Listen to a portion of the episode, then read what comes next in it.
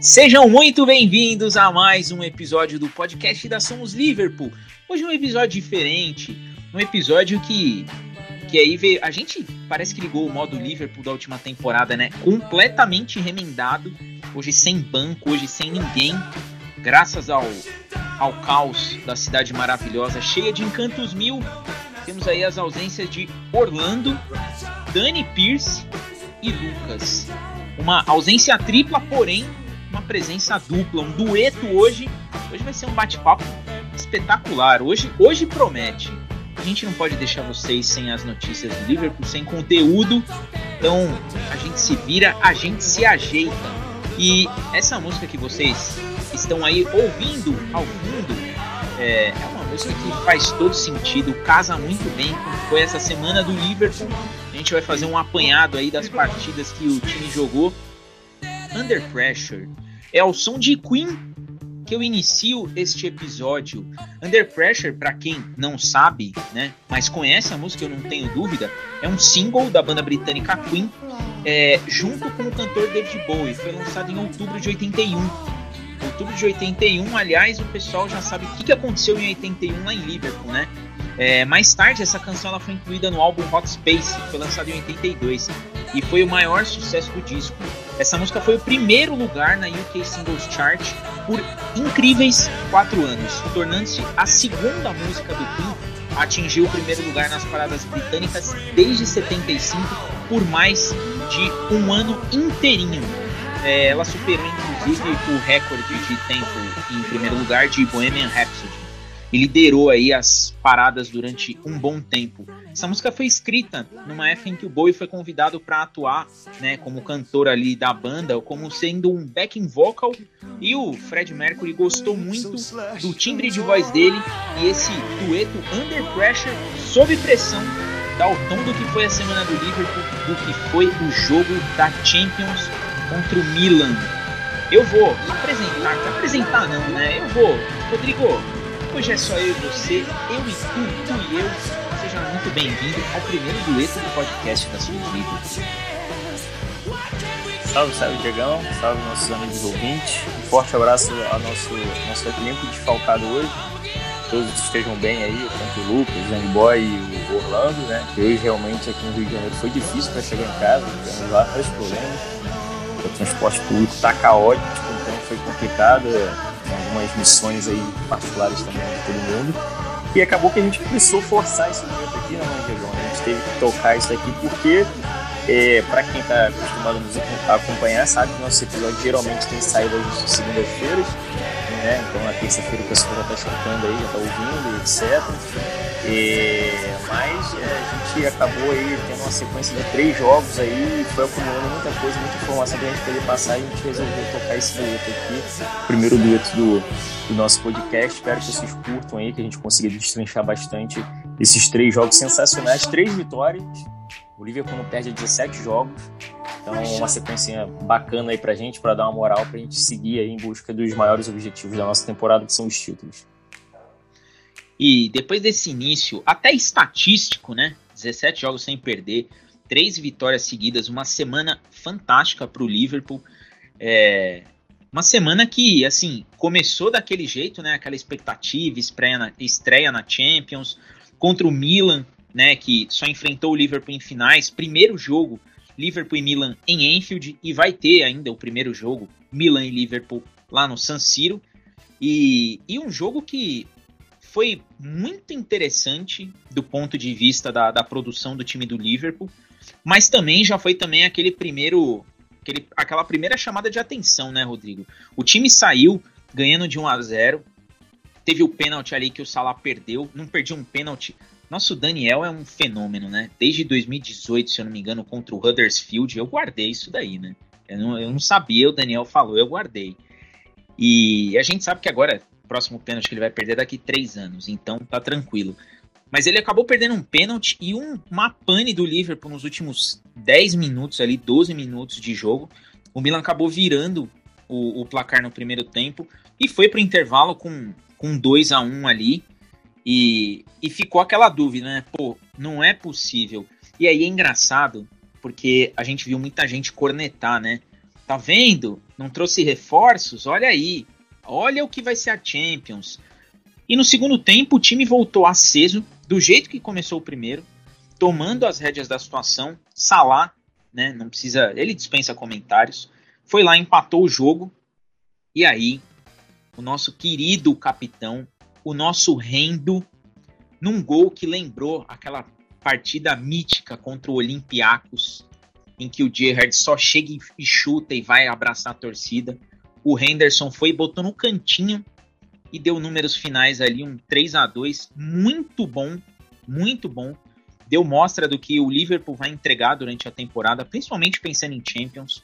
É, o Klopp tem rodado bem o elenco e foi um desafio daqueles, duas camisas pesadíssimas e o Liverpool mostrou que em Enfield as vitórias elas vão custar muito caro para o adversário. Rodrigo, Liverpool 3, Milan 2, estreia na Champions que, que você pode jogar aí pra gente nesse início de dueto, nesse bate-papo eu e tu e eu? Bom, primeiro é, foi a emoção, a expectativa, a ansiedade né, do dia, né? A gente passou o dia inteiro ali aguardando essa partida, né? A Champions League voltando a ter público depois de quase dois anos aí por conta da pandemia. Então, a torcida do Liverpool estava pulsando em Enfield como a gente já imaginava que estaria é, fervendo, é, é, diferente a atmosfera, parece que a, a, torcida vira a chavinha, né? Eu sei que a torcida do Liverpool tem um, um, um, que, um que a mais de, né, de, de grau de qualidade com relação a ser uma torcida que sempre apoia, tá junto, mas parece que quando vira a chavinha assim, a Champions League, parece que eles ligam no 120% ali e aquela coisa explode. E como você disse, o time começou muito, muito bem o jogo, muito bem. O Liverpool estava literalmente naquele estilo do que a gente sempre falou aqui né, ao longo dos episódios, o rock metaleiro do, do Copão da Massa. Em cima ali, os primeiros 20 minutos em cima, massacrando. O Milan estava atordoado. É, muitos desses jogadores estavam estreando numa, numa competição europeia, então o time do Liverpool, o, o, time do Milan sentiu realmente a pressão, a pressão do time, a pressão de Enfield e ficou perdido. O Liverpool jogou muito bem, amassou o time do, do Milan, é, abriu o placar, Arnold fez o primeiro gol. É, e aí, né, a, porra, Liverpool, Enfield vem abaixo, a torcida abraçou aquele momento, parece que o time sentiu aquela energia. Então, assim, o primeiro tempo, é, simplesmente o Milan fez dois gols. Foi isso que eu até defendi, né? A gente estava vendo o pessoal, nossas, nossas redes sociais, né? o pessoal de grupo do WhatsApp desesperado. Ah, não, não sei o como você bem disse, reclamando. Eu falei, gente, calma, porque, tipo assim, os caras acharam o gol. Aquilo ali foi, eu até brinquei, handicap do FIFA. Os caras fizeram dois gols, os caras chegaram duas vezes e fizeram dois gols. Não, sabe, dois lances assim surreais que aconteceram, simplesmente aconteceram. Eu até teve muita gente querendo até amarrar, atrelar o lance do, do dos gols a, a possível é, estadia do, do Gomes como titular depois de muito tempo e que ele poderia ter dado um mole. Eu até vi que realmente quem tinha dado mole na com relação à posição tinha sido até o Matip, que tem atuado muito bem, uma forte forte segurança ali na defesa junto com, com o Van Dijk e pô, deu, deu mole. Eu acho que ele se posicionou mal e acabou dando, dando brecha ali pro Rebic fazer o primeiro gol. E, e depois pro time de, de Milão acabar virando ali, praticamente minutos depois ali, terminando 2 a 1 um no primeiro tempo. Foi um baque, realmente, bate aquele aquela sensação de, de putz, cara, é sério que a gente vai dar um mole agora, tal, e aí mesclou o time, foi a primeira mescla, né, a primeira rotatividade com os jogadores que a gente teve, de fato, na temporada, assim, com bastante jogadores diferentes, e etc. Então, assim, é, bateu aquela insegurança, mas eu, sinceramente, fiquei até meio. Assim, eu tava bem confiante que a gente ia virar o jogo, sabe? Eu tinha até falado, gente, calma, tava conversando nos grupos do WhatsApp. Tinha um amigo meu, torcedor do United, querendo zoar e tal. Eu falei, relaxa, o jogo não acabou. Eu, falei, eu até, até indaguei. Vem cá, o jogo já acabou? A gente já perdeu? Eu falei, não, eu, porque ainda tem 45 minutos, gente, calma. E não deu outra. O time voltou com aquele ímpeto ofensivo, amassando o time dos caras. O Milo até tentou sair mais. O segundo tempo do Milo eu achei até que foi um pouco melhor, apesar dos gols dos caras terem saído no primeiro, no primeiro tempo. Até achei que o segundo tempo do Milo foi melhor. Acho que eles conseguiram sair mais pro jogo. Né, já tinham tomado aquele susto ali, mas o time do Liverpool continuou em cima, amassando. Salah logo empatou. E depois nós tivemos esse momento do Henderson que realmente remeteu a grande momento do Gerrard, né, resolvendo os jogos de Champions pra gente. É, um capitão né, todo de vermelho, ele resolvendo uma partida de Champions League, é, é, é, chega a ser algo bem saudosista, né? Então, lembrou muito o, aquele chute de média e longa distância que o Gerard era mestre em fazer. O Rendo acabou pô, dando números finais aí pra gente. A gente jogou muito bem. Foi muito bom ter esse tipo de duelo, porque o time do Milan é um bom time. É um time que, pô, brigou, chegou até a tentar brigar ali pelo título italiano da última temporada. É mais um forte candidato a, a conseguir a, a, a, a vaga da, da, da, da próxima pra, para, para a próxima Champions League também, quem sabe até brigar pelo título do Scudetto novamente. E, e assim, tem um, um estilo de jogo interessante. O Priori conseguiu dar um padrão de jogo para esse time do Milan. Só que, como eu tinha dito, a gente, nós éramos favoritos. Eu tinha quase certeza que pô, a gente tinha tudo para vencer. Vencemos.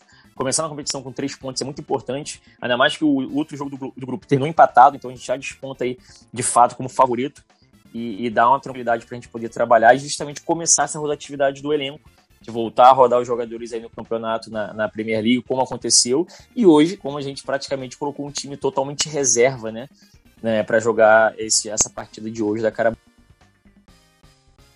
Eu vou até jogar isso daí para você, Rodrigo, dois destaques que no dia no dia da partida, eu fiquei pensando e falei, pô, é, são pontos que a gente tem que olhar e são pontos que tem que ser é, analisados e, e, vale a pena a gente prestar atenção. Primeiro, é, eu acho que essa foi a, a, partida que deu uma amostra do controle que o Klopp tem sobre o elenco. Do controle que ele tem sobre todo mundo. Porque ele, ele rodou mesmo o time, ele não se preocupou que era uma partida de Champions, ele não, ele não levou em conta que era o Milan, ele não pensou, vou entrar com força máxima. Não. Ele falou, ó, eu preciso rodar todo mundo. Todos eles têm que estar acostumados a esse tipo de partida. E o segundo ponto é, é, a questão da volta do intervalo com o time no mesmo ritmo, aquele Liverpool que a gente estava acostumado, o time dos 99 pontos, o time que não abaixa a cabeça, o time que, que não entrega o resultado. E é muito interessante a gente ver é, a cobrança dos próprios jogadores com eles mesmos, é, sabendo que assim, ó, a gente precisa ganhar esse jogo. Então, óbvio que teve até uma imagem do Van Dijk no banco lá no, no gol de virada do Milan, ele pé da vida. Mas ele sabia que ele não ia entrar ali porque o time tomou o segundo gol. Mostra o tamanho do, do controle que o Klopp tem sobre esse elenco. E aí me fez pensar numa, numa na seguinte situação. É, que de repente o fato de ter uma janela com um jogador fez com que o elenco se fechasse mais ainda em torno da ideia de jogo do Klopp e com que os jogadores se desdobrassem muito mais. O Kurt Jones tem entrado bem, o Thiago quando entra entra bem. A gente vai falar da estreia do Konate que também foi bem. Então assim, a gente está olhando os jogadores e, e o Tsimikas que a gente já falou várias vezes, é um jogador que está vindo muito bem, fez uma grande partida hoje, jogou muito bem de novo. Então, assim, é, contra o Milan, foi uma partida em que a expectativa era muito alta, e eu acho que o Liverpool entregou muito mais do que a própria torcida do Liverpool esperava, e o Milan, apesar do resultado, também entregou para a torcida mais do que se esperava. Porque o, o Milan sabia que seria o franco atirador nessa partida. A gente até comentou isso antes do jogo. É, o, o, Milan tinha essa ciência. Pô, sete anos fora de Champions. Os caras fazem parte dos últimos campeões de Liga dos Campeões, fazendo campanha atrás de campanha. Estão brigando lá em cima na, na liga mais forte do mundo. Então o Liverpool sabia que seria o favorito e o Milan sabia que estava ali como underdog da partida. E o Milan mostrou suas virtudes, mostrou que tem um conjunto bom e também deu, deixou claro para o Liverpool que não é para ficar se calçando no fato de ser o grande favorito do grupo. Se vacilar, vai tomar. Então acho que esse detalhe do, do conjunto, eu acho que o Klopp tá mandando muito bem. Acho que essa rodagem de elenco dá para a gente ter uma aspiração de, de uma primeira fase até melhor do que das últimas. Você concorda um pouco com isso daí, Rodrigo? Então, Diego, esse lance de rodar o elenco é muito importante, não só por isso, porque, assim, acho que pega um, um, leva também um pouco do lado pessoal de cada jogador. Porque, cara, a rodagem nada mais é do que dar confiança para aquele cara, sabe? É dar confiança de que você quer contar com, com ele. sabe? O cara até entende a posição dele no elenco. Hoje eu sou reserva, hoje eu sou terceira opção, etc. Mas quando ele vai para o jogo e ele pode dar o máximo dele para poder tentar ajudar, pô, e ele se saindo bem, o que que isso vai acontecer? A confiança dele aumenta. Ele vai chegar, opa, eu tô aí. O treinador sabe que pode contar comigo. Quando você coloca ele, quando você pega o Origi, que veio de uma fase horrível, você coloca ele para ser titular num jogo como esse, ele dá uma assistência linda daquela que ele deu pro Salah, ele joga bem, e no, um jogo, dois jogos depois, ele faz um gol, que foi no jogo de hoje que nós vamos falar mais pra frente, tipo assim, você vê que é, é gradativo, o cara pega confiança. Você pega confiança. Hoje, a minha, a minha, a minha, o meu pensamento com relação a, ao início da temporada, de que eu não, não poderia contar com o Rigui, eu já começo a olhar com outros olhos isso, sabe? Começo a ver de outra forma. Porque, assim, putz, beleza, o Klopp, a gente sempre falou, eu sempre defendi aqui que o Klopp é o tipo de cara que consegue transformar um jogador ruim em um, em um bom jogador. Eu já citei vários exemplos e eu sempre usei o, o exemplo do Alana. Eu sempre achei o Lalana muito fraco, mas o Klopp conseguiu fazer o Lalana jogar bem, minimamente bem para ajudar a equipe. Como, como, outros jogadores também nós temos até hoje no elenco, que deixaram de ser uns jogadores medianos e passaram a ser world class, por exemplo. O Henderson, que é hoje, pô, quando o Henderson chegou, os primeiros anos do Henderson, todo mundo queria matar o Henderson. Ninguém queria aceitar que o Henderson seria o substituto, capitão do, do time, que o, o Gerrard ia passar a faixa para ele. Hoje o cara é ídolo. Então, assim, mas isso tudo foi uma ajuda do processo do Klopp na transformação desses jogadores. Então, assim, se tem um cara que pode recuperar alguém e fazer alguém jogar bola, é o Klopp. Agora, tudo vai depender de como ele vai fazer isso. Então, assim, é, foi importante essa rodagem no elenco, foi importante a boa partida de Champions League do, do Regui, é importante a gente poder ter uma, uma, uma peça de, de, de, do setor ofensivo à disposição novamente como ele. É um cara que, sabe, nunca foi craque, a gente sabe disso, todo mundo tem essa ciência, mas já ajudou muito. Ele veio de uma fase muito ruim, onde a gente sempre, toda vez que ele entrava, ele não agregava em nada. Só que na, primeira oportunidade que ele teve na temporada, ele já deu um recado de que ele tá aí para ajudar. Ele ajudou, deu uma linda assistência pro Salah, jogou bem, todo mundo elogiou muito a partida do Regui, já esteve à disposição de novo no, no, jogo seguinte, hoje já jogou novamente, entrou como titular, fez um gol, então assim, isso é importante pra gente sabe? Falando da rodagem do elenco, hoje a gente poder ver jovem, um jovem de 16 anos fazendo sua estreia no time titular, isso é interessante. Não porque o moleque tem 16 anos, mas é bom porque a gente vai ver com quem a gente vai poder contar. E, sabe, a gente podendo ter peça, uma, uma rotação maior, vão ter jogos que a gente vai precisar fazer isso. Eu até falei sobre isso, né? todo mundo falando ah, que o Thiago lesionou e etc. Falei, ok, duas semaninhas fora, o Firmino já está em transição para voltar. Hoje, com o que nós temos de opção para o meio de campo, não vai ser uma falta tão sentida assim, porque o Keita tá muito bem. Então, porra, você tem o Keita, você tem o Rendo, você tem o Fabinho, você tem a volta do Jones, como você bem mencionou, já jogou duas partidas, jogou bem, hoje jogou bem novamente. Aí você tem o Ox, que de repente você pode optar por colocar ele ali. Então, assim, hoje não é aquela sangria de tipo assim, putz, perdemos o cara, não vai ter ninguém para colocar ali. É por isso que eu vou até repetir com relação à, à situação do Elliot. Vai ser sentida a ausência do Elliot? Vai, porque o moleque é novo, é um, um grande ativo do clube, a gente estava com uma expectativa muito grande em cima dele, e eu queria até ver ele na, na, na posição dele ofensivamente, que ele jo joga na do Salah, aberto pela direita. Só que onde ele estava jogando, na faixa de meio de campo, não vai ser tão sentido, como não foi nesses últimos jogos porque as outras peças de reposição estão bem, estão conseguindo apoiar. Então isso é interessante, é bom que a gente faça esse tipo de leitura. Essa leitura de rodar o elenco, de saber com quem que a gente pode. Isso é interessante, porque vai ter uma hora que vai surgir uma crise. Ou vai ter uma ausência porque realmente o cara está lesionado, ou porque ele foi convocado para a seleção. E a gente também tem que dosar porque não pode estourar o jogador, sabe? Hoje foi interessante ver uma dupla de zaga nova novamente. Foi o Gomes e o Konatê. E aí o Konatê fez, mais uma vez fez uma boa partida. Então, assim, é, é, isso é importante. Porque, pô, o Matip e o Van Dijk não vão estar disponíveis todos. O Klopp fala sobre isso pro jogo de Champions. Ele fala que ele, ele tira o Van Dijk porque ele ficou uma temporada fora e tava vindo jogando direto. Tem que dar uma, uma freada, sabe? Tem que, então, porra, jogo de Champions, super importante, mas é o primeiro jogo de seis. Então vamos supor que a gente perdesse esse jogo, não era o fim do mundo. Ia todo mundo chorar, criticar, ia falar que a gente não contratou, ok, ia ser uma encheção de saco. A gente sabe que iria ser uma encheção de saco pra gente. Só que se você parar e analisar friamente, cara, não era o fim do mundo. Temos mais cinco jogos pela frente ainda. Essa vitória também não garante a nossa classificação, sabe?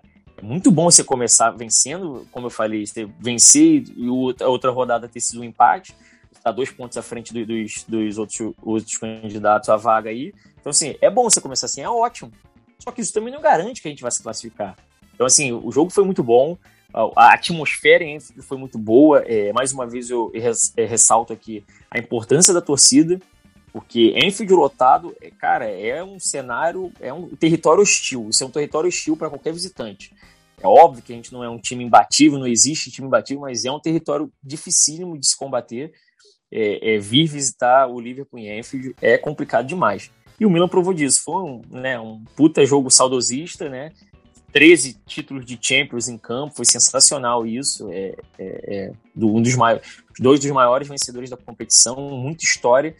É, e, mas assim, a gente era, era o favorito e jogamos como favoritos, merecemos a vitória. Foi muito bom a gente ter, ter tido essa partida, até com essa, essa mescla aí, porque aí você, você pensa assim, pô, se a gente conseguiu jogar tão bem, tirando ali o Van Dijk, que é nosso me melhor defensor, tirando um ou outro jogador ali dando uma poupada, imagina você com um time completo, todo mundo 100%. A sua perspectiva é de que, porra, a gente vai atropelar todo mundo. Então, assim, tem isso, isso é muito importante. É bom, eu espero que o Klopp continue fazendo isso, claro que dosando situações. Acho que tem jogos, dependendo dos jogos, você pode dar uma força máxima ali, etc. Mas é muito importante a gente poder fazer isso e contar com essa rotatividade aí. Você colocou duas questões aí que eu ia jogar um pouco mais para frente, mas já vale a pena falar. Primeiro é o Origi, é um jogador que na última temporada, quando ele entrava, dava até dó dava até dó de ver o Origi em campo. E a gente, ou eu mesmo, diversas vezes falei, poxa, pode sair, tchau, não tem condição de ficar. Só que o Origi, ele parece que quer jogar, parece que quer jogar. E o que você falou é muito verdade. O Klopp, ele é um cara que ele sabe mexer com o grupo. Um exemplo, para mim, o, o jogador que dá o tom do que é o Jürgen Klopp na gestão de grupo é o Mario Götze. O Götze, depois que o Klopp saiu do Borussia Dortmund, o que, que virou o Guts? Ele não conseguiu jogar no PSV.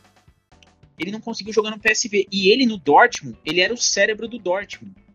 Então, assim, o Klopp ele é um cara que sabe o que fazer com o jogador. É, e, e, é bacana de ver o Origi com a confiança para dar o passe que ele deu. Porque convenhamos que se falar, pô, você acredita que o Origi tem técnica para fazer isso? Não. Ninguém e aí, você que tá ouvindo a gente, você que agora também tá assistindo e fala, não, o Origi jogava bem. Jogar bem é uma coisa. O passe que ele deu é passe de cara cerebral. É, ele leu a jogada inteirinha e sabia que o único jeito de Salah receber a bola era dar aquele passe certeiro. Então, assim, é, é muito legal poder ver que o Origi tá voltando a ser. Acho que todo jogo o Klopp deve olhar e falar assim: Origi, tá vendo a camisa do adversário? Lembra do Barcelona. E aí eu acho que ele se espelha naquele jogo e fala assim: então tá bom, eu vou lá. Porque realmente ele tá jogando bem. É um jogador que é o que você falou. Tá no grupo, isso é uma coisa que você sempre defendeu. Pô, tá no grupo, usa o cara. Não deixa o cara lá solto. Tá usando o Origi, tá vendo o cara tá rendendo? O que tá a mesma coisa. O Ox que também precisa entender que, ó, Ox, você tá no grupo também, às vezes você vai ser usado. Presta atenção. E, e o outro detalhe, é, e esse para mim é o mais importante, é o fator que faz a total diferença. Os jogadores entrando em campo com aquela torcida cantando You Never Walk Alone é algo que mexe tanto com o jogador do Liverpool quanto com o adversário. Porque eu acho que, pô, você vai jogar, você tá sete anos fora da Champions League. Você é um dos maiores vencedores. Você vai pegar o Liverpool em Anfield volta de torcida nos estádios e você vê aquela torcida fazer o que fez antes de começar o jogo, quando começou o jogo e durante o jogo. É, é algo que, assim, contagia. E é legal ver é, como isso mexe com os jogadores. É bacana ver isso daí. Então foi, foi um fator que, pô, a gente tava pensando, né? Poxa, podia voltar logo, Enfield vazia é uma coisa. É, era legal escutar a bola batendo na rede, o, a estufada de gol, o grito do banco, era bacana. Mas a torcida, é a torcida que carrega esse time. Então foi muito legal ver a torcida, o, o Milan. Eu acho que o Milan, o torcedor do Milan deve ter paura disso daí. time desceu pro intervalo, a torcida começou a cantar de novo. Acho que os caras falaram assim, meu, não é possível. E aconteceu de novo. Então, assim, é algo que, que só a torcida do Liverpool consegue fazer. Só eles conseguem entregar.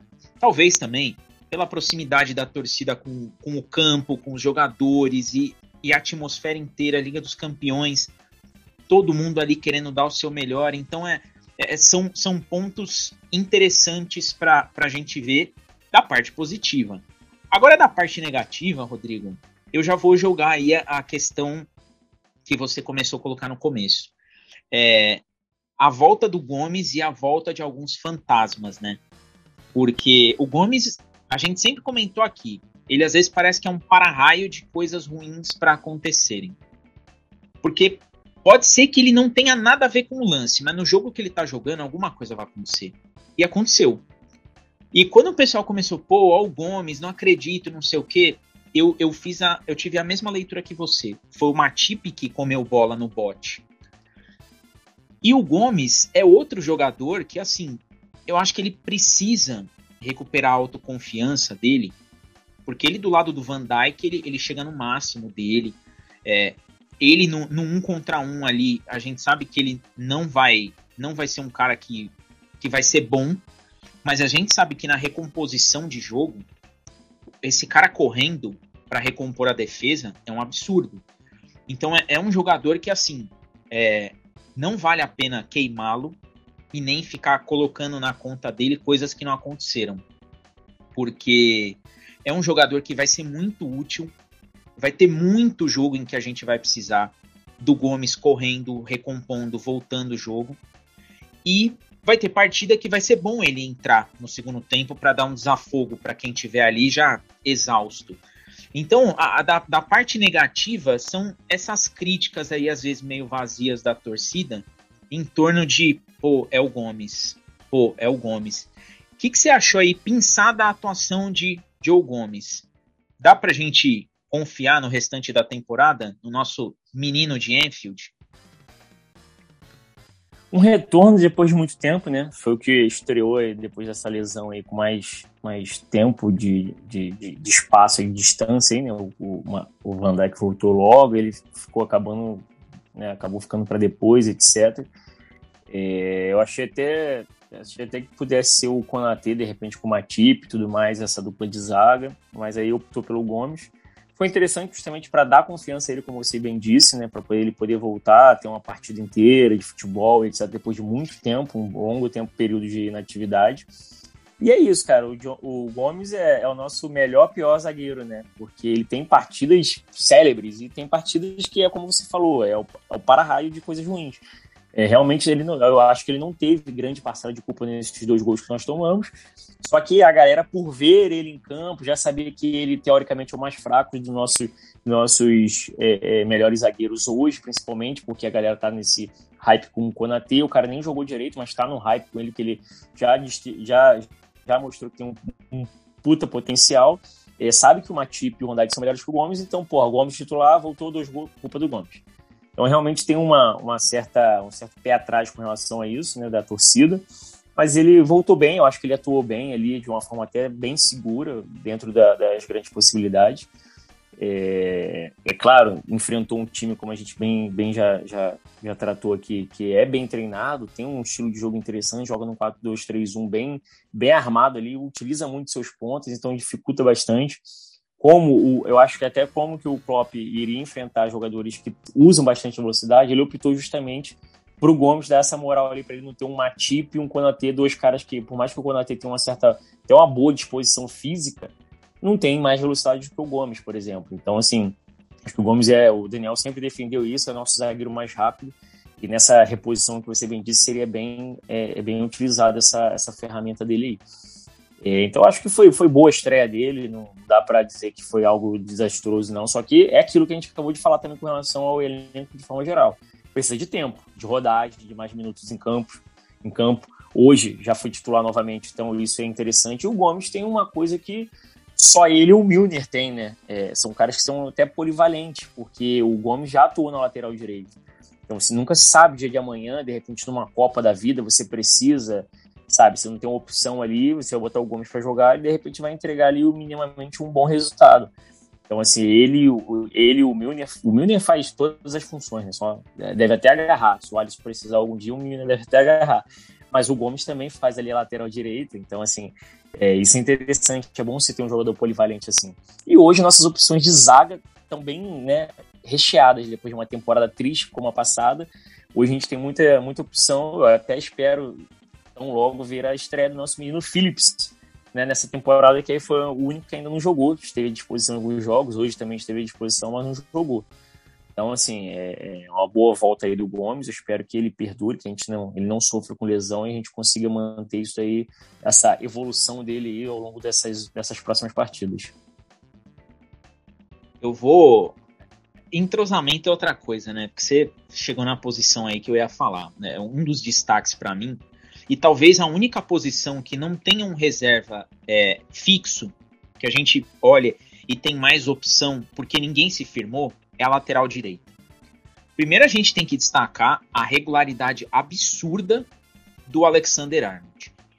O que esse cara joga de bola e o que ele jogou contra o Milan é, é simplesmente assim um estrondo. Porque ele jogou bem demais. Primeiro gol, deram contra ali, mas, pô, podiam ter dado pro, pro Alexander Arnold. Um jogador espetacular e talvez ali seja a única posição em que a gente não sabe quem é o reserva. Porque o Neco Williams, ele, ele vem se mostrando assim um jogador muito abaixo em relação ao elenco em si. E olha que quando a gente fala abaixo, a gente já lembra de uns nomes aí que você fala, meu Deus. E o Neco consegue estar abaixo deles. O, o Klopp, na, na última temporada, ele deu uma entrevista, e eu assisti, foi irônica por conta disso, porque perguntaram para ele, né, poxa, é, qual jogador que você acha que, que cumpre todas as funções aí no, no elenco? E ele falou do Milner. E ele falou, olha, se um dia o Alisson se, se machucar, talvez eu coloque o Milner em campo, mas eu espero que esse dia nunca chegue. Porque o Milner ele joga, ele faz todas as funções do meio-campo, ele joga nas duas laterais se você precisar. E se você precisar dele no ataque, ele também vai fazer o ataque. Então é, é um cara que, assim, ele pode fazer a lateral direita, ele e o Gomes. O Neco Williams a gente sabe que talvez jogue, entre ao longo das partidas, mas não é como o Tsimikas, que a gente sabe, hoje a gente tem uma segurança mínima de que se o Robertson não jogar, vai jogar o Tsimikas, e a gente sabe que pode esperar algo muito bom do Tsimikas. Não o que o Robertson entrega, mas coisas muito boas. Então, é, o, o, Arnold ele, ele foi um destaque dessa partida e é uma posição em que no elenco a gente só tem o Arnold de lateral direito e outros jogadores aí que, que cumprem ali a, a função. E aí, pensando nessa rodagem de elenco, é, lateral direita, pode ser um problema mais para frente, Rodrigo? Pensando que vai ter Copa do Mundo, vai ter eliminatória, o calendário inglês é muito é, recheado, vai ter muito jogo aí, talvez a gente fique sem o Robertson é, em algumas partidas aí que pode ser consideradas chaves, né? Então, por falar nisso, né, hoje, é, inclusive na partida de hoje da Carabao Cup, o menino Bradley nosso moleque da base também, foi o titular, jogou bem, teve uma atuação segura ali, um moleque novo também, tem mais uma aposta da nossa base, e isso chama atenção porque se o Neco Iris não tiver machucado, ele realmente deixou de ser uma opção para posição, isso é um fato. Porque senão, ao meu ver, ele jogaria na partida de hoje. Então, assim, realmente o Neco, a, a diferença é, é, é de qualidade do Arnold para o Neco é um, é, é, um, é absurda, sabe? Cai muito quando você precisa ali. O Neco parece que não tem essa confiança né, de poder vir e ter opção ali, ser uma opção, de poder cumprir minimamente decente ali a função, porque assim, a gente tem que entender também que é o que eu sempre defendi aqui, o nosso time, os 11 titulares são muito bons. A gente não tem um banco à altura. É óbvio que a gente vai ter, vamos ter peças de reposição que vão entregar ali o mínimo ali de um trabalho bem feito. É o que o Tsimikas está fazendo hoje se mostrou já ser um reserva à altura ali do Robertson, cumpre muito bem a função, mas o Robertson é o titular. Então eu, é óbvio que seria maravilhoso eu ter um, um reserva do Arnold que jogasse igual a ele, seria perfeito. Mas isso não tem como, é impossível. Então assim, é, o cara tem que entregar o mínimo ali, atuar bem, ter uma segurança, etc. E parece que realmente o Neco não conta com esse prestígio é, é, vindo da comissão técnica do, do Klopp. Então, assim, é óbvio que isso chama atenção, é, mas, como você bem disse, o Milner consegue cumprir a função, já jogou assim na, na penúltima partida, é, atuou como lateral, enfim.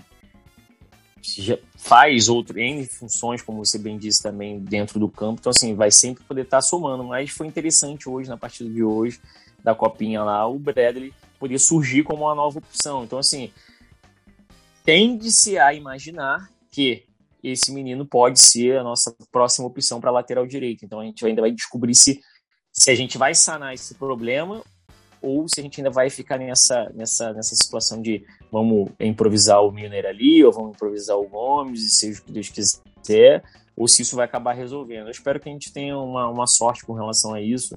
De repente, o surgimento de um novo bom lateral aí vindo da base seria interessante pra caramba. Então vamos torcer, vamos ver no, no que, que dá. E agora, Rodrigo, para a gente partir para falar de Premier League, aquele ping-pong, melhor da partida, na sua opinião, Liverpool 3, Milan 2? Cara, Arnold. Arnold foi fora da curva, jogou demais. Ele jogou em alto nível, como você já, já trouxe no início do nosso, do nosso episódio.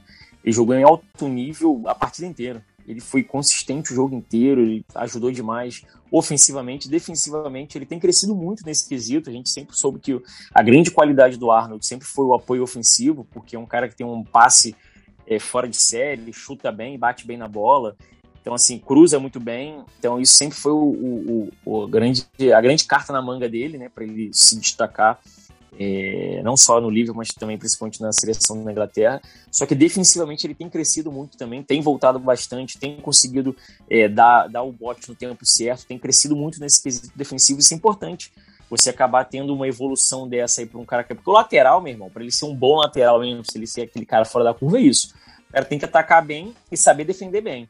Então o Arnold está conseguindo conciliar isso daí, tanto é que, pô, né, a gente está aí, são cinco jogos com é, né, uns cinco jogos com quatro clean sheets, então, assim, contando tudo, né? Então, é, é, é, é, é surreal. O nosso sistema defensivo está tão forte quanto o do Chelsea, que hoje, é, ao, ao, longo da última temporada, ao final da última temporada, já vem se destacando, vem se reforçando ali um, um estilo de jogo até mais defensivo do que ofensivo. E hoje, nosso time, que teoricamente joga mais ofensivamente, está conseguindo ter um trabalho defensivo muito interessante. Então o Arnold foi muito bem em todos os quesitos na partida. Eu acho que para mim ele foi o melhor. Eu tô contigo. Arnold, espetacular. Apoiando, defendendo, armando jogada ali pelo lado direito, fazendo tabela. É, é, é, aquele cara que a gente sabe que daqui a uns anos a faixa de capitão vai pro braço dele. E é aquele cara que ele vai fazer de tudo para encerrar a carreira dele no Liverpool. Talvez, se o clube tiver o mínimo de dignidade, vai dar para ele a chance que não deram pro Gerrard, de pendurar as chuteiras em Enfield. Tomara que façam isso. Pior em campo, na sua opinião? Ou menos prestigiado nesse jogo? É difícil, eu acho que o time foi até muito bem, sabe? É, eu vou, é, eu vou chamar a atenção realmente, vou dar para o Matip, né, esse, esse título do pior em campo. Tô contigo. Não porque, é, não porque ele foi mal, né, mas eu acho que ele deu uma molinha ali no bote ali, do, principalmente no primeiro gol do Rebite. Eu acho que ele, ele sai errado, na verdade, ela é para ele cobrir o Rebite e deixar o jogador que estava do lado do Gomes, que eu não lembro quem era agora, vir para ir para cima do Rafael Leão, que estava com a bola. Não sei se era o Rafael Leão ou se era o, o aquele Ibrahim, Ibrahim Dias, agora não me recordo. E, e, ele acabou comendo bola nisso daí, que ele fez, ele largou o cara e veio para cima do, do, cara que estava com a bola. Então, assim, ele abriu espaço, o Rebite recebeu sozinho e tomou o gol. Então, acho que só por conta desses lances bobos ali que ele acabou é, dificultando ali pra gente. Então, vou dar meu pior da partida pro Matip, que tem vindo uma temporada muito boa, por falar nisso. Eu tô contigo. O Matip é, é mais pela bobeada dele ali, pela falha de atenção. Agora, falando de Premier League, né? Premier League, o Liverpool em campo foi lá, meteu 3 a 0 no Palace, jogando bem, dominou do início ao final. Mais uma partida. Aí eu vou fazer dois destaques, Rodrigo. Vou fazer dois destaques para a gente botar alto nível nisso aqui, manter, né, o alto nível. Primeiro, o altíssimo nível do Van Dijk na partida. Que jogo fez o Van Dijk? É, assim, um, um absurdo, um absurdo mesmo. Mais um jogaço do Salah. E do outro lado, alguém que só faz mostrar o tamanho da vitória do Liverpool. Que partida do Guaitá. Partidaça desse goleiro. Um goleiro muito subestimado, viu? Ele, os, é, subestimarem ele me lembra muito é, como subestimam o Navas, por ser um cara da Costa Rica. O, o ele não tem o devido valor, assim, porque ele joga no Crystal Palace. Porque se ele jogasse num se ele jogasse num West Ham da vida, se ele jogasse num Tottenham da vida, talvez ele, ele tivesse num time melhor já. Mas é um goleiraço e a atuação dele só mostra como o Liverpool jogou bem. Van Dijk, mais uma partida que ele não toma drible, é impressionante. A gente vê o Van Dijk jogar, você não fala que ele ficou uma temporada inteira fora por conta da lesão que ele teve. A gente não fala isso. Então é mais uma partida gigante, mais uma partida de controle do Liverpool, estreia do Konaté, uma boa estreia. Eu acho que, como você já falou, é, o Liverpool, o setor de defesa, ele tá muito bem. Ele tá muito bem. O Klopp ele pode brincar ali de querer colocar três zagueiros para fazer uma graça sem medo. Não, não vai ser um teste que, se ele fizer, se ele tivesse feito hoje na Copa, a gente não ia estranhar e a gente ia falar tem cara com qualidade, com habilidade para fazer isso. Então é mais uma vitória do Liverpool. O Liverpool segue lá em cima entre os líderes. Aí vou dar os créditos pro Rodrigo, que antes da gente começar a temporada, quando muitos falaram ah G4 e olhe lá. Ele falou: o Liverpool vai brigar com o City pelo título da Premier League. E de fato, talvez ali dos primeiros, o Liverpool seja o que, talvez não, é o time que menos investiu, mas é o time que tem o melhor jogo coletivo. Porque o United tem as panes dele, e o United está chegando num momento em que não, não existe mais desculpa. Ou o United é campeão agora de alguma coisa, ou o Olé vai, vai ter uma conversa séria ali. O, o United, com o nível de, de reforços que trouxe, ele perdeu a margem de desculpa, de não deu qualidade no alto. O Chelsea tem um sarrafo mais alto ainda, porque ele é o atual campeão da Liga dos Campeões. Então, se ele não fizer uma campanha de manutenção desse alto nível, já vai ser uma chiadeira. E o Liverpool, ele vem sem compromisso. Não contratou, teve a última temporada do jeito que teve, muitos, ah, foi para Champions na Bacia das Almas, engatou aquela sequência de oito vitórias nos últimos dez jogos e foi para a Liga dos Campeões, gol do Alisson, né, aquelas coisas que só em filme que a gente vê. Mas é o time dos quatro primeiros que é mais consistente dentro de campo. E isso ficou provado principalmente no jogo contra o Chelsea, que o Liverpool dominou, cansou de perder chance e deixou ali escapar um resultado que, se fosse para ter um vencedor naquele jogo, seria o Liverpool. Então, mais uma vitória. Crystal Palace, que é pedrinha no nosso sapato, né? Mas o Liverpool fez um 3 a 0 jogo de controle absoluto. Manezinho fazendo gol, Salah fazendo gol, Van Dijk num partidaço e o time mais uma vez mostrando é, é toda, toda a constância dentro de campo. O que, que dá para a gente olhar para esse resultado aí e ver de positivo, Rodrigo? Liverpool 3, Crystal Palace 0. Então, vou falar e mencionar também o, o, a situação do Guaitá. É, me remete também muito ao Emiliano Martinez, né? Tava lá jogado no Arsenal, um baita goleiro. A gente até acabou descobrindo um puta goleiro para ser titular, porque a Argentina sofre, a seleção argentina sofre há anos por conta da qualidade de seus goleiros. Nunca foi uma escola muito, muito forte nesse sentido.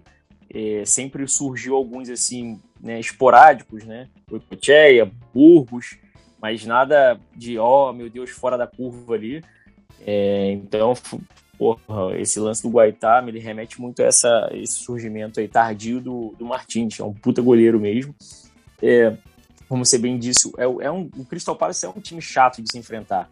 Né? Aquele Zaha parece que ele resolve jogar em partida grande, ele quer chamar a atenção, então assim, é, complica. A gente teve até um susto ali no começo, né? o time começou meio atônito, é, teve alguns momentos ali, até uma bola que o Alisson, o cara tocou por cima do Alisson, conseguiu se recuperar, bateu na bola, a bola bateu na trave logo no começo do jogo. Então, assim, deu um calorzinho ali para a gente poder dar uma ligada e ver o que estava acontecendo de fato. Mas conseguimos botar é, é, o carro de novo no, no, na estrada e acertando as coisas, e aí nós fomos superiores. E fomos melhores, começamos a atacar mais. Chamo também a atenção para a partida do Manezinho, que foi bem, né? Então o Palace realmente é a maior vítima dele. E, e, ele foi bem, dessa vez ele jogou bem, fez o gol, acho que ele tomou a maioria das decisões certas, apresentou um nível mais aceitável pro, pro, pro que ele, pelo que a gente está acostumado com a partida do, do, do, nível de partida do Mané. Né? Nos últimos jogos a gente tinha criticado bastante ele estava muito abaixo, etc. Foi bom isso, foi bom ele ter pego o Palace para ele dar uma, quem sabe seja o, né, aquele banho de sal grosso que ele estava precisando para desencantar o divisor de águas deles, exatamente e, e, e desencantar de vez. E realmente, uma ótima estreia do Konaté. É, foi bem, é, conseguiu acompanhar, principalmente esses jogadores tipo o Zaha, né, esses jogadores velozes que o Crystal Palace tem. É, conseguiu acompanhar na, na, na, corrida, uma reposição muito boa também. Foi bom para tirar aquele verde né, da estreia e etc e tal. Então dá aquela pincelada logo com, com é, é estádio lotado, titular na partida, do lado do Van Dijk. Então, assim, foi muito emocionante. O Van Dijk é fora da curva, né? O Van Dijk é, é, é até. É, você falando isso, eu até lembro do, do Daniel. É, do Daniel falando, pô, a gente não sabe como é que o Van Dijk igual mesmo voltar da cirurgia. Bom, o Van Dijk eu acho que já disse é que veio, né? Voltou normal, como se nada tivesse acontecido. É, nem operou, tá? Tudo de boa para ele. Nível altíssimo, é um cara realmente fora de série. E mais uma vez, né, o time bem, um clean, mais um clean sheet, como eu bem mencionei já falando de, dos jogos aí, né, anteriormente mais um clean sheet. É, se citou o Chelsea, o Chelsea e o Liverpool, parece que eles realmente deram a mão e falaram: vamos, ó, vamos fazer igual, hein? Porque os dois estão com o mesmo número de pontos, o, o, mesmo saldo de gols, gols feitos, gols sofridos, etc, etc, enfim. Então, assim, estão se espelhando basicamente. Eu concordo com você que eu acho que é, eu sempre defendi a tese de que elenco, como elenco, o Liverpool e o City, ao meu ver, são os favoritos para brigar por esse título. É claro que com o elenco que tem hoje, assim, elenco não, né? É, desculpa, vou fazer uma correção. Como time, né? Como composição de padrão de jogo e etc., o Liverpool e o City são os favoritos, ao meu ver, com relação a isso. Só que o elenco em si do Chelsea e do United, principalmente hoje, está muito recheado, tem muitas opções, né? Tem jogadores extra classe aí, o Lukaku chegou para talvez né, é, até preencher uma lacuna ali que era o maior problema do Chelsea na última, na última temporada, que era de fato um homem gol, e chegou simplesmente o CR7 para o Manchester United. Né? O cara tem três jogos, quatro gols, dispensa comentários isso daí. Então, assim, são, estão no holofote, eu já falei isso desde o início do, da nossa temporada, no primeiro episódio eu falei, isso eu gosto disso. A própria imprensa deixa o Liverpool de lado. Isso é bom, que a gente trabalha com mais calma. Porque hoje, para a grande imprensa, os favoritos são Chelsea, é, o City, porque é o atual campeão, o, United, porque está com o CR7. Então, e a gente está ali, ó, quem sabe, quarta, quinta opção.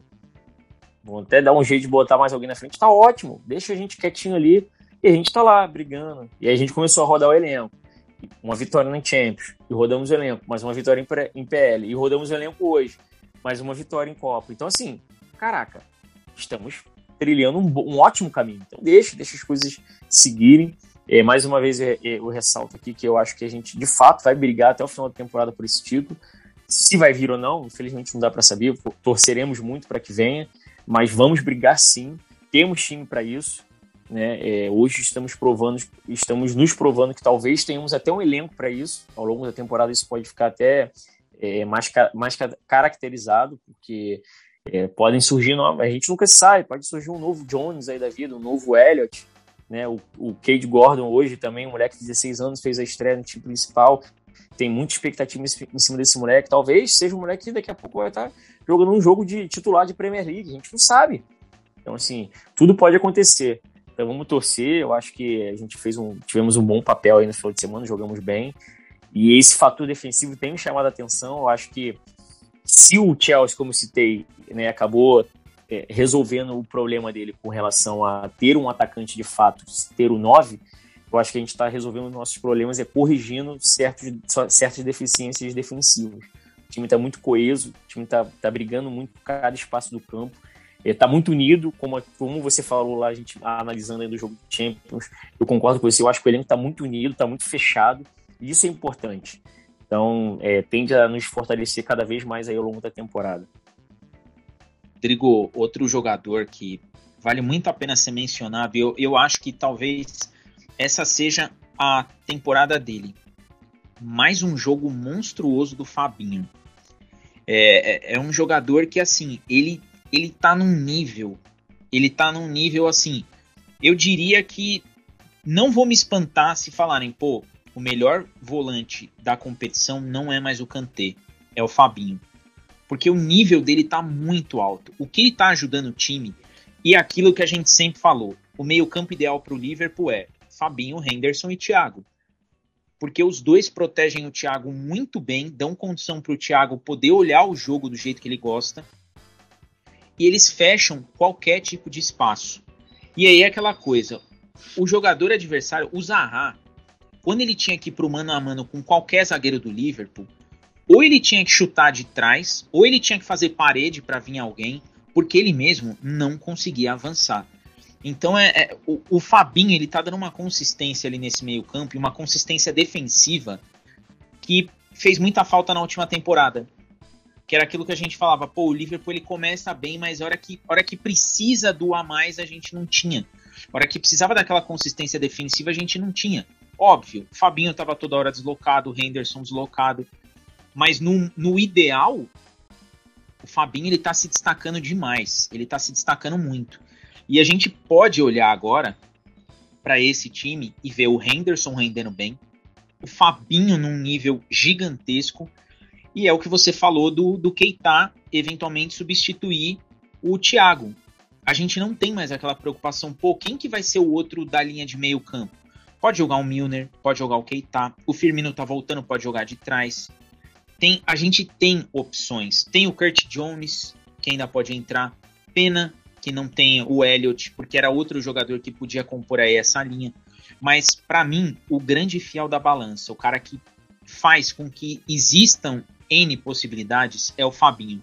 Mais uma partida gigante desse volante que tem, tem tudo para seguir o caminho ali do Lucas Leiva e ser um dos brasileiros com história muito bonita no livro. Você não acha? Não, Fabinho, assim, é até é, é, é até complicado você chegar e, e, e, poder reclamar de algum algum outro jogador né, ao longo desse início de temporada, tirando o Mané, que a gente vinha ressaltando a baixa qualidade dele ao longo desse início aí. Que eu acho que todos estão muito bem, estão evoluindo muito, mas o Fabinho realmente ele tá um destaque a mais porque ele está conseguindo é, manter, manter uma, um alto nível durante os, os 90 minutos. Tem hora que você dá uma caída, ele dá uma desacelerada, o Fabinho não, o Fabinho tá um monstro na marcação. Ele já, já desarma, ele já arma, ele está ajudando no ataque, ele está chegando na frente, ele fez gol já na temporada, o que é raro para ele. Então, assim, é, é, aquilo, é aquilo da confiança. É aquilo da confiança. O cara tá na, na fase boa, tá confiante, tá com moral, e isso tudo só tende a melhorar e engrandecer o futebol de cada jogador ali no elenco. Serve pro Keita também. No último jogo fez um puta golaço, entrou, fez um golaço. É, é, a confiança, cara. Tá bem, tá jogando bem, etc. É, eu até, é, no jogo da Champions também, um, um, dos meus destaques, até negativo lembrando do Keita, eu achei que ele já no segundo tempo tinha caído um pouquinho. É o que eu tô te falando, é normal, o cara não vai manter um alto nível o tempo todo. Só que o Fabinho tá conseguindo manter essa, essa regularidade, sabe? Esse, esse padrão altíssimo. E, e, até o que a gente falou no WhatsApp, né? É, chega até a ser estranho como um cara que joga um futebol desse, dessa forma, desse nível, é reserva na seleção brasileira. Chega a ser algo bizarro. É, mas enfim, são opções do treinador. É, sorte a nossa, que a gente tem ele em melhores condições para atuar aqui com a gente. Né? E espero que tem, continue com essa consistência ao longo da temporada, né? Que possa manter esse alto nível aí para poder nos ajudar aí, que a gente possa, assim, devagarinho, partida por partida, conseguindo os três pontinhos para a gente. Outro, outro destaque da, da partida, e você já colocou aí, é o Keita. Quando o cara entra, faz um gol que ele fez, é, é, é, isso aí que você falou, é a confiança do cara. De saber que ele vai conseguir entrar, que ele vai jogar bem. É, é aquela aura do time, é aquele. O Liverpool tá dando a impressão de que assim, ó, tudo que a gente tentar vai dar certo. Tudo que a gente tentar vai dar certo. Eu acho que muito sacrifício que foi feito na última temporada, o Liverpool tá colhendo os frutos agora. É, talvez o fato de se manter alguns jogadores, eu mesmo defendi ali, pô, o Keita pode ser vendido e tal. O Daniel falou aqui num episódio, pô, talvez seja o grande flop da era Klopp. E é um cara que agora ele tá no elenco e ele tá sendo usado e ele tá correspondendo. Tanto ele, o Oregi, o Minamino, que a gente vai falar logo mais, que tá fazendo uma. fez uma pré-temporada muito boa e tem entrado, tem entrado bem. É, então, é, mostra o nível de confiança do elenco em si. Fora que é, é muito bacana a gente poder ver o Liverpool jogar e ver que os jogadores eles vão mudando e o, o Klopp ele vai dando uma rotação pro elenco e o jeito de jogar não muda. E você percebe que a cabeça dos jogadores também tá, na, tá, tá todo mundo na mesma frequência. Treinador e elenco inteirinho. Porque a gente não vê o que a gente via na última temporada, jogador batendo cabeça. A gente não vê os jogadores desatentos. Muito pelo contrário, tá todo mundo num nível muito bom de jogo. E os jogadores, assim, é, conscientes de que não teve reforço, óbvio, né, que a gente não vai saber, mas deve ter tido uma conversa muito séria entre todos ali de, ó, oh, galera, não chegou ninguém, o time é esse, eu confio em vocês. E aí você dá aquela, você levanta o moral do jogador, você levanta a moral de todo mundo. Origui, bater no peito do Origi e falar: Eu tô contando com você. Quando eu precisar, você, você entra. Ó, contra o Milan você vai entrar. Keita, ó, Thiago machucou, vem. É você que vai entrar. Então a, a gente olha e vê que mesmo com substituições ao longo da partida, o nível do futebol ele, ele é mantido. Então é, é tá sendo bem interessante esse esse início para a gente enxergar essas coisas. Um, eu peguei aqui a tabela porque é, é bem interessante, né? Os quatro, os três primeiros estão com 13 pontos. É, o United está em terceiro por conta do saldo de gols, fez 13 e tomou 4. E o Chelsea é o líder por uma questão alfabética, só pode, porque começa com C. E o Liverpool começa com L. Então, num dos critérios de desempate aí, o Chelsea acaba saindo na frente. Mas as campanhas são muito iguais. O Brighton, surpreendente, está com 12 em quarto lugar, quatro vitórias e uma derrota. E o City vem em quinto. É, e aí vem um detalhe que eu vou agora jogar para você, Rodrigo, que é o seguinte: o City talvez seja aquele time em que quanto mais o Liverpool se descolar do City, mais ele vai fazer o City correr atrás do, do prejuízo. Hoje teve a volta na, na Copa do, do Phil Foden, que jogou bem até, mas o City, para mim, é um time que ele é muito forte. A gente não tem nem o que falar, atual campeão, os jogadores, o treinador. Mas para mim é um time que ele tá com a cabeça dividida ainda. Ele não sabe se ele vai focar na Liga dos Campeões ou se ele vai focar na Premier League. Porque ele já viu que a Premier League esse ano tende a ser uma das mais difíceis dos últimos anos. Uma das o nível técnico tá muito alto. Tá muito alto. Acho que a segunda melhor liga da Europa está muito abaixo da Premier League num nível que não se enxerga. Ó, o segundo, a gente pode discutir quem é o segundo, terceiro, quarto, mas o primeiro é, é a liga inglesa. E, mas o City ele dá a impressão de que ainda está com a cabeça dividida. E o Liverpool dá a impressão de que é o oposto, de que sabe ir jogo a jogo. Talvez até por isso que essa rotação do Klopp esteja dando tão certo. Aí pensando em nível de competição e nesse nível de, de expectativa, tanto de torcedores, quanto de jornalistas, quanto de, de, de treinadores, é, como que você acha que vai seguir aí, Rodrigo, o Liverpool com um grupo que tem na Liga dos Campeões, que para muitos é o grupo da morte, e com a Premier League fazendo do jeito que está fazendo, sendo aí dividindo a liderança com Chelsea e United? Então, vou começar pelo City, porque a gente defendeu aqui né, o lance do corpo do, do time, né, do, do grupo em si, da forma de, de, de, jogar, né, de time de futebol né, do Liverpool e do, do City serem melhores no contexto geral, do que os outros clubes. Só que o City acabou perdendo quatro pontos já na competição, enquanto a gente só perdeu dois no empate.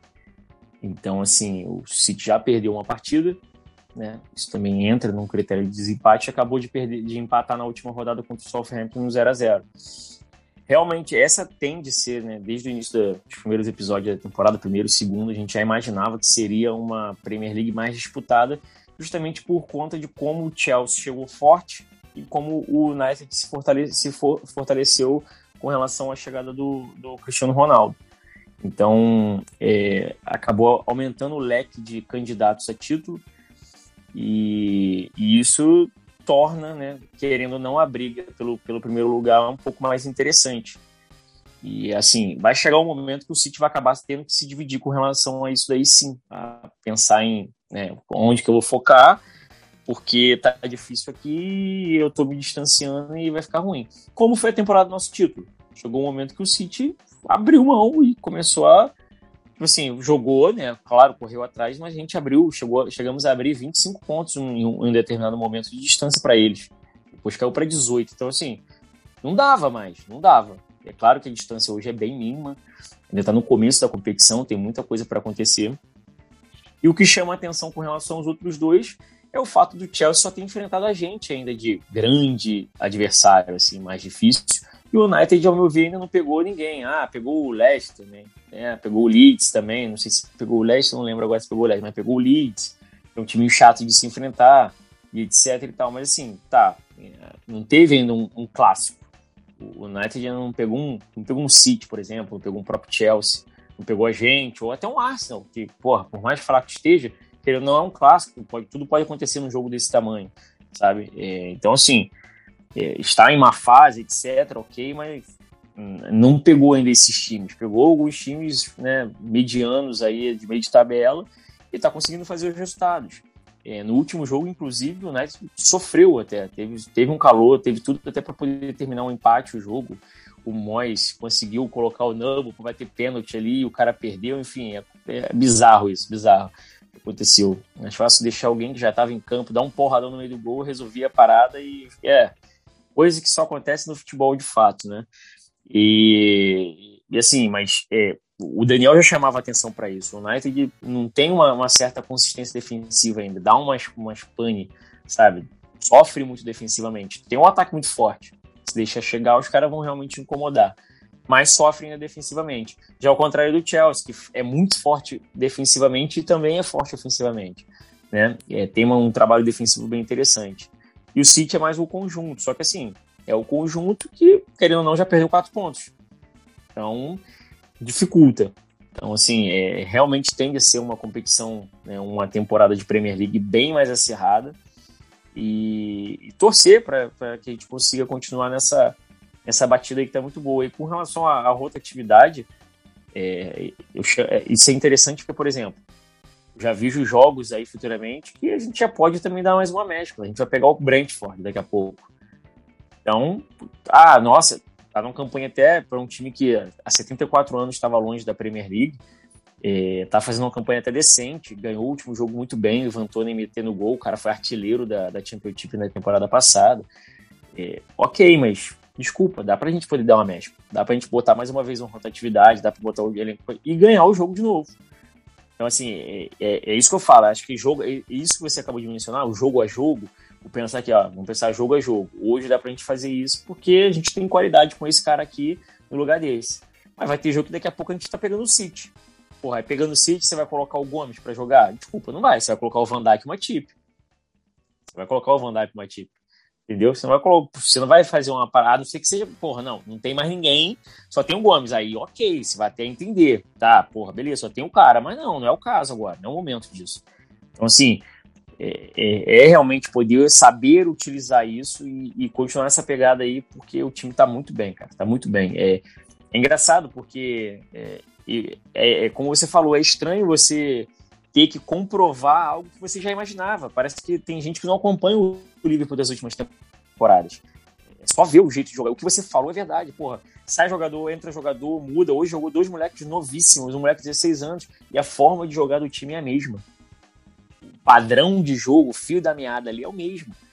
é jogar com um 4-3-3, com, com os dois pontos bem abertos, com, utilizando muito o apoio dos laterais. É isso, inversão de bola, sabe? Aquela, aquela, aquela bola trabalhada ali do, da volância para o ponta, para o ponta, para o meio, para puxar para a transição do, do, do, do, atacante vindo lá por trás lá e o cara de repente recebendo a condição de gol. Então, enfim, é isso.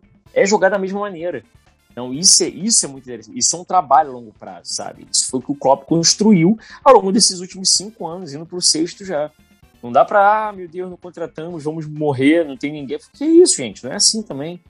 É óbvio que seria muito bom se hoje você falar que o Liverpool contratou o Haaland, porra. Nossa, o Haaland tá no. Pô, o maluco fede a gol. O Haaland no Liverpool ia fazer 300 gols por temporada, porra. Entendeu? Fácil. Então, assim, é, é, é óbvio que seria maravilhoso, mas não é assim, não é?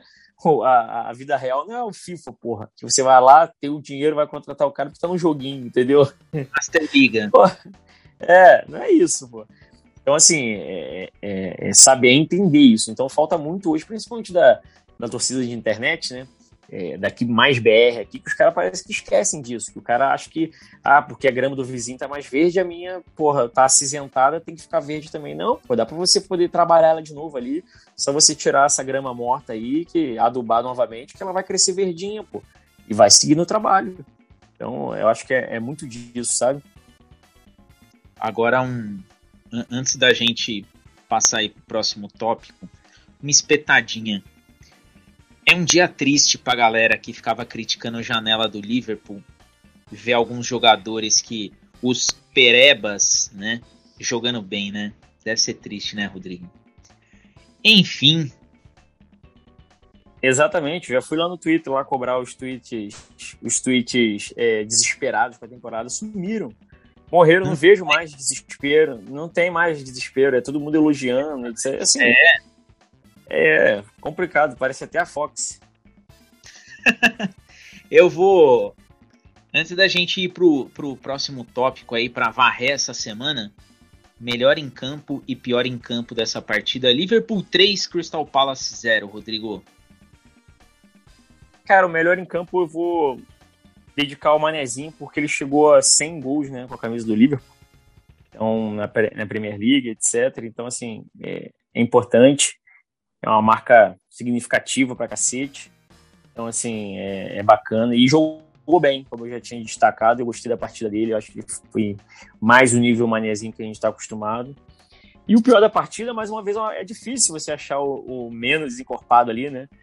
É, acho que assim, eu vou. Não é nem porque ele foi mal, mas assim, eu acho que por, por ter saído, ter se lesionado, eu vou de, deixar com o Thiago. Pronto. Pior da partida foi o Thiago que ser o lesionado. Pronto. Latãozinho. Resolvido, eu, é, porque eu gostei do time, acho que o time foi bem. Eu, eu, só, eu só mudaria aí o Thiago, eu colocaria o Jota. Eu acho que o Jota, ele, ele tá num quebra-galho ali, mas ele é o que a gente fala. Assim, é um cara que se ele entra no segundo tempo, ele entrega muito mais do que se ele começa jogando. Mas melhor da partida, eu tô contigo. Manezinho. E votados aí, a gente vai pro, para o jogo derradeiro, né? O jogo da Copa, o jogo que o Klopp não, não leva muito a sério, né? A competição que ele não leva muito a sério. Mas fato é que o Liverpool foi a Norwich e venceu 3 a 0. Uma partida muito interessante do, do ponto de vista aí de quem, de quem começou jogando, né?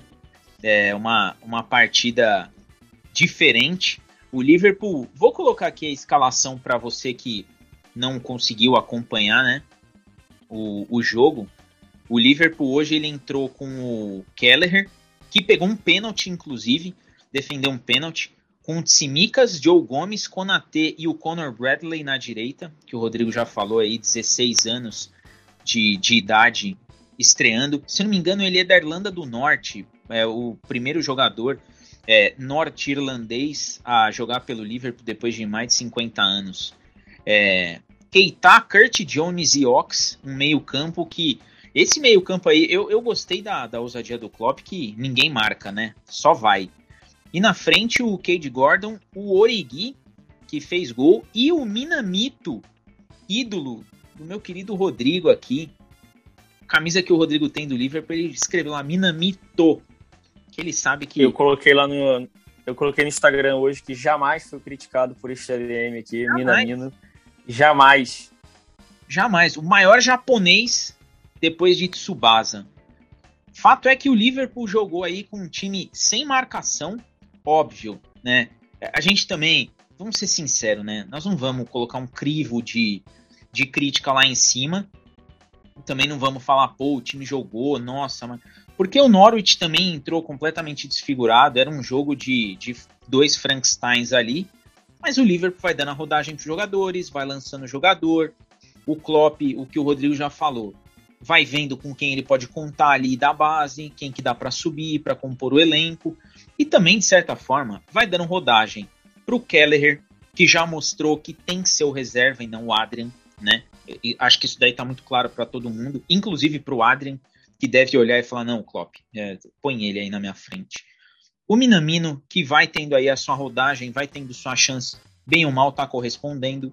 O Tsimikas, mais um jogo muito bom cruzamento do Tsimikas é uma coisa até. É um estrago, né?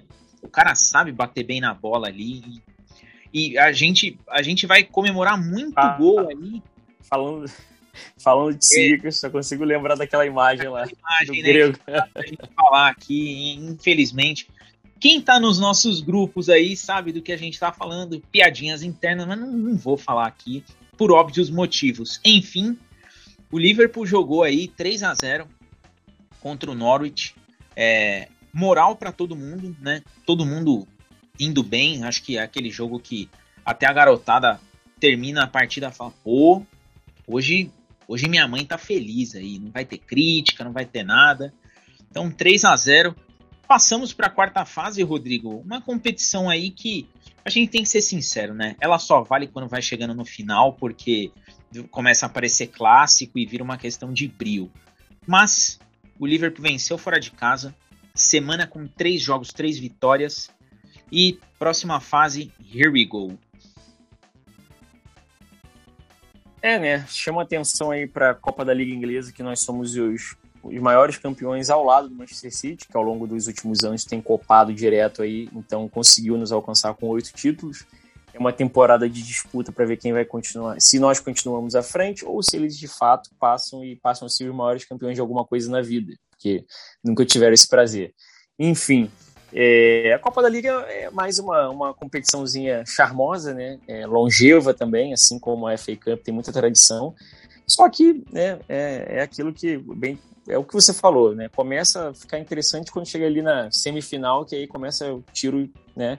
Entre os grandes ali para ver quem é que copa ela. Às vezes tem sempre um intruso, até os últimos anos tem tido uma bastante rotatividade aí, né? Algum time grande, um time aí é, oriundo da, da Championship, sempre aparecendo para aprontar aí, ou então um dos menos favoritos aí da, da, da primeira divisão inglesa, enfim. É, chama atenção também pela décima em, dez, em 17 vezes, né, na, nas últimas 17 vezes de, de é, sorteios da Copa da Liga, né? Nós, em 13 oportunidades, nós enfrentamos clubes da primeira divisão. Então nós somos azarados até com isso, porque, porra, sai igual. É, porque o City pegou lá o Wycombe hoje, lá da terceira divisão inglesa. Porra, o que a gente jogou hoje, a gente ia 6 também no que, que eles enfiaram lá tranquilamente. Só que aí não, a gente pega um time que tá na primeira divisão. Porra, aí é. O sarrafo é mais alto, né? Então, assim, mesmo com o Norwich também com algumas mesclas ali, né? Colocou alguns jogadores reservas para poder também ter uma rotatividade. A gente conseguiu jogar bem, o time se impôs legal, não foi aquele primor, só que foi interessante para a gente poder ver a, a, rotatividade. O Bradley na direita foi interessante, porque eu até imaginei que o Milne pudesse vir improvisado ali. É, o Cade Gordon, que é um moleque de 16 anos também, que, porra, é a nova, a nova joia aí da nossa base. Então, assim, todo mundo com muita expectativa em cima desse moleque. Jogou bem também, ajudou bastante. Moleque versátil, moleque rápido, busca a finalização o tempo todo. É um moleque drible curto, é interessante pro futuro. O time jogou bem, cara, é, é, sofreu pouco. Aí o Keller foi muito bem, muito bem. Te, pegou esse pênalti que só serviu para dar mais moral ainda. É um goleiro muito novo, tem muito potencial. Assim, sinceramente, hoje se, sei lá, daqui a três anos o Alisson fala que vai embora ou, ou vai se aposentar, a gente já tem um goleiro para substituir aí que pode ser titular tranquilamente, que é o Keller. Hoje você pega e bota o Keller no gol, eu sinceramente fico tranquilo, não, não vou para um jogo desesperado. Mesmo que fosse um jogo de Premier, de Champions League, oitava de final, semifinal, sei lá, contra o United, contra o City, eu sinceramente ficaria tranquilo com o Keller no gol. É óbvio que eu ainda não vejo nele um cara que vai fazer um milagre decisivo como o próprio Alisson já fez. Mas eu, eu me sinto seguro, eu não tenho medo de alguma partida com o Keller no gol, isso é, é importante ressaltar isso. E interessante demais, mais uma vez, uma partida muito boa do Konatê, mais um clean sheet, mesmo com o time todo desfigurado, mais um clean sheet. Aí volta a destacar tudo que a gente está falando aqui. Defensivamente, o time está muito bem, está se empenhando muito nesse, nesse quesito. Importante os dois gols do Minamito. No começo do jogo, logo ele meteu um ali, porque dá moral pro jogador, entendeu? Dá uma moral para ele. Importante, muito importante. Mais um, mais um gol, não. Um gol, o primeiro gol do Origi na temporada, como eu já tinha mencionado no início do episódio. Ele deu uma assistência no jogo de Champions League pro Salah, não jogou a penúltima partida, jogou hoje como titular e faz um gol. Isso é muito bom para a moral do cara. Isso é muito importante, sabe? Eleva demais. Então, assim, próximo jogo, quem sabe ele já esteja à disposição no banco, dependendo da, circunstância, da circunstância da partida, ele possa entrar, já entra no outro nível, já entra na outra pegada. Ele tá confiante, ele tá leve, ele tá sem aquela pressão, a torcida tá em paz com ele, tá mundo tranquilo. Então, assim, isso tudo importa. Então, isso é muito bom, cara. Eu acho que esse início de temporada da gente está sendo muito melhor do que eu imaginei, sinceramente. Para mim, está sendo muito melhor do que eu imaginei. Eu achei que a gente pudesse ter alguns percalços aí é, principalmente por conta desse, acho que mais desse dessa carga negativa de todo mundo, ah, que não contratou, não contratou, não contratou. Falei, porra, é capaz da gente perder um jogo e o nego já vir massacrando, até a, a imprensa inglesa vir metendo pau e etc, e acabar jogando tudo né, por água abaixo. Mas não, as coisas estão dando certo, o time tá bem, o time tá bem coeso. E pode ser, como eu falei, pode ser que estejam surgindo novas opções aí pro, pro banco de reservas futuramente, quem sabe eu costumo dizer que essa competição, a Carabao, ela é aquela competição que ela não vale nada agora. Se o Liverpool fosse eliminado hoje, a gente ia falar, pô, foi eliminado, tal, mas ah, estreia dos jovens, poxa, a gente gosta dessa competição para a gente ver até onde essa molecada pode levar o clube. Porque a hora que ela chegar mais para frente, ela só vai valer se não tiver atrapalhando Liga dos Campeões ou Premier League. A verdade é essa. Ela vai valer só nesse sentido. Ela vai valer para um time ali, para um Tottenham. O Tottenham, se ele, ele vai chegar babando, pra, se ele chegar em umas quartas de final, vai falar: pô, minha chance de ser campeão de alguma coisa. Vou buscar. O Arsenal adora ganhar essas copinhas, porque é o universo do Arsenal. O Leicester também vai querer ganhar essa copinha. Então, assim, ela vai ter graça quando chegar nas quartas de final ali, que os times grandes sobraram só que aquela coisa, se o Liverpool tiver um jogo de Liga dos Campeões e tiver a Carabao, a gente sabe que vai entrar na Carabao com sub-17 e, e, ok. E seja o que Deus quiser, e ninguém vai morrer por isso. Então é, é aquela competição que assim, ela é bacana de fato só para quem vence lá na frente, porque é a chance de alguém ganhar um título. Então é, assim, foi legal foi bacana para ver tenho, Eu tenho, ô Diegão, desculpa te cortar aí, eu tenho uma, uma, uma teoria só com, é mais capricho mesmo, eu, eu só gostaria que o Klopp conseguisse ganhar tanto a Carabao quanto a FA Cup, porque aí ele fecharia todos os possíveis títulos, sabe? Com, com o Liverpool, e isso seria bacana. Só por isso que realmente eu faço, assim, eu, eu particularmente tenho uma questão com que o Liverpool, não precisa ser nessa temporada, mas assim, que o Klopp com o Liverpool ainda consiga tanto ganhar uma FA Cup quanto uma Copa da Liga, só para dizer assim, pronto, passei por aí, ganhei todos os títulos possíveis e agora tchau e benção. Exatamente. É, eu, eu, também tenho, eu também tenho essa ideia. Eu acho que seria muito legal para ele falar assim, pô, pelo Liverpool, eu ganhei todos os troféus. Tudo o que eu podia ganhar, eu ganhei com o Liverpool. É, óbvio, né? O, o Klopp ele já tá na história do Liverpool. Ele, ele já é um dos melhores e um dos maiores técnicos da história do Liverpool. É, ele está na história da competição. É, é, é, um cara que ele, ele gosta de criar essa identificação com os clubes. E assim, ele pretende aí tirar o ano sabático dele. E aí, um parênteses. Ninguém vê o Klopp treinando o Bayern de Munique. E também ninguém vai ver o Klopp treinando um outro time na Inglaterra. Talvez, se ele quiser voltar para a Alemanha, vai ser ou o Mainz ou o Bayern de Munique. E se ele falar, não, eu não chega de ano sabático, eu quero treinar na Inglaterra, é, é o Liverpool. Então, assim, é, é, é um cara que eu gostaria muito que ele tivesse também essa. Falar, pô, eu fiz família de título aí com o Liverpool e, e vou ser feliz agora. Seria, nossa, um espetáculo. E vai chegando aí, né, no final desse episódio, a gente conseguiu fazer esse fazer esse pente fino nessas três partidas. Eu e o Rodrigo. A gente não pode deixar vocês sem conteúdo. Afinal de contas, final de semana tem mais jogo e vai ter mais podcast vindo aí. Então, é, é o nosso compromisso com vocês, né? Vocês que dão a moral pra gente, vocês que estão nos levando aos 10k de, de plays, vocês merecem muito isso daí. E eu vou aproveitar agora antes do final e, e fazer a minha, da minha dica, que afinal de contas não é porque estamos só nós dois que a gente vai fazer um negócio pela metade. A gente vai seguir o padrão aí do que é a nossa segunda temporada, né? É, e a minha dica de hoje é uma série que está na Netflix. Não sei se você já assistiu, Rodrigo, mas é muito boa. The English Game. É uma série que ela mostra. É, são seis episódios só, de tem 50 minutos cada um. E ela começa com o retrato de, de, um choque de classes da Inglaterra lá no século XIX. E aos pouquinhos ela vai costurando a história do crescimento do futebol como um fator social e um fator que, se por um momento ele dividiu as classes na Inglaterra, né, criando ali a classe dos trabalhadores da região dos portos e, e da região mais do norte ali da Inglaterra, é, ela de repente começou a unir esses mesmos, essas pessoas que estavam separadas começaram a ser unidas pelo futebol e, e por uma competição ali um pouquinho mais é, de profissionalizar o esporte, de pessoas enxergarem que como com o ofício da profissão deles eles eram bons, mas que eles poderiam render muito mais como atletas por uma série de fatores. É, o futebol naquela época era um esporte, de certa forma, marginalizado, né? É, era, era algo que quem praticava era considerado vagabundo, não tem o que fazer, então o cara vai jogar futebol.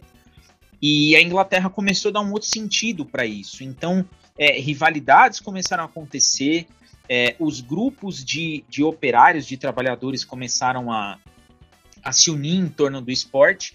E a história é centrada ali no Fergus Sutter e no Jimmy Love, que eles são considerados aí os primeiros jogadores profissionais de, de futebol. Eles estão na trama, mas o, o, desenrolar ali da história deixa um pouquinho a, a realidade deles de lado para entrar um pouco na ficção e mostrar como que o futebol pode moldar a sociedade. Então, fica a dica aí para você que está nos ouvindo, tá lá na Netflix, é, The English Game, uma série muito boa, vale muito a pena assistir. Você que quer entender um pouquinho como que o futebol faz parte da Inglaterra é, e como que se não fossem os ingleses, talvez o, o, futebol não seria o que é hoje, vale muito a pena assistir. Eu vou. Hoje não tem nem com quem começar a despedida, né, Rodrigo? É só. Você tem mais um recado aí, Rodrigo?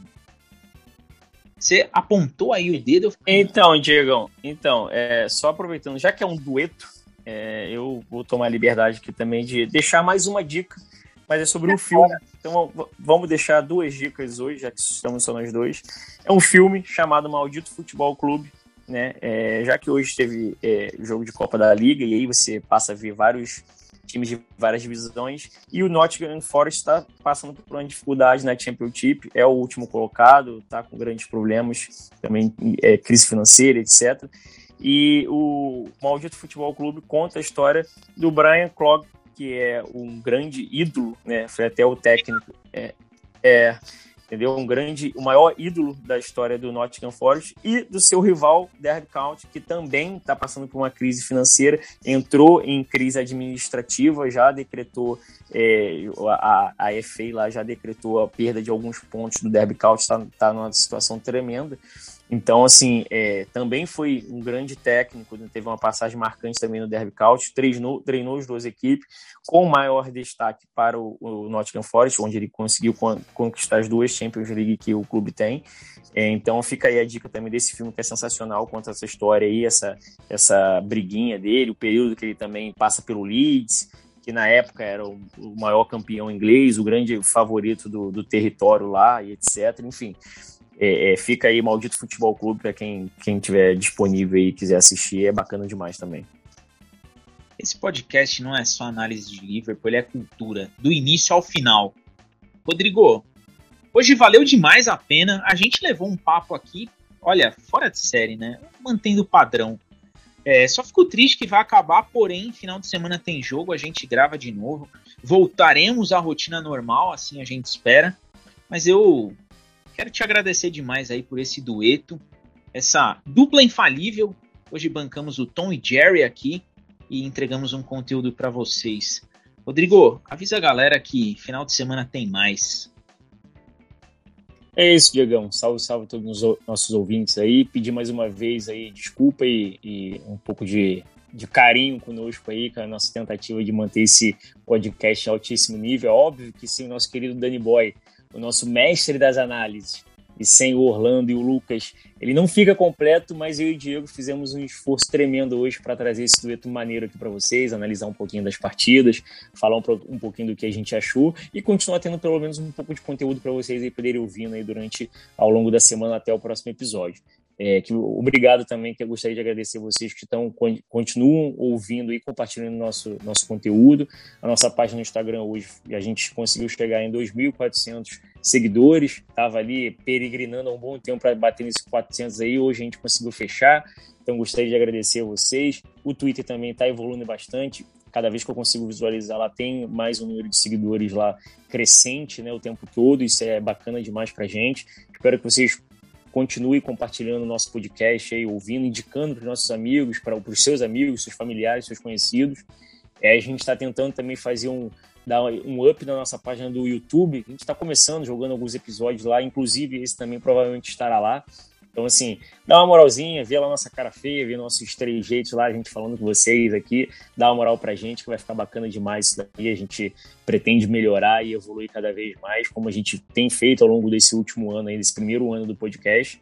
E é isso. Valeu demais mesmo, pessoal, mais uma vez aí tá com a gente. Um forte abraço ao Lucas, Daniel, a Orlando.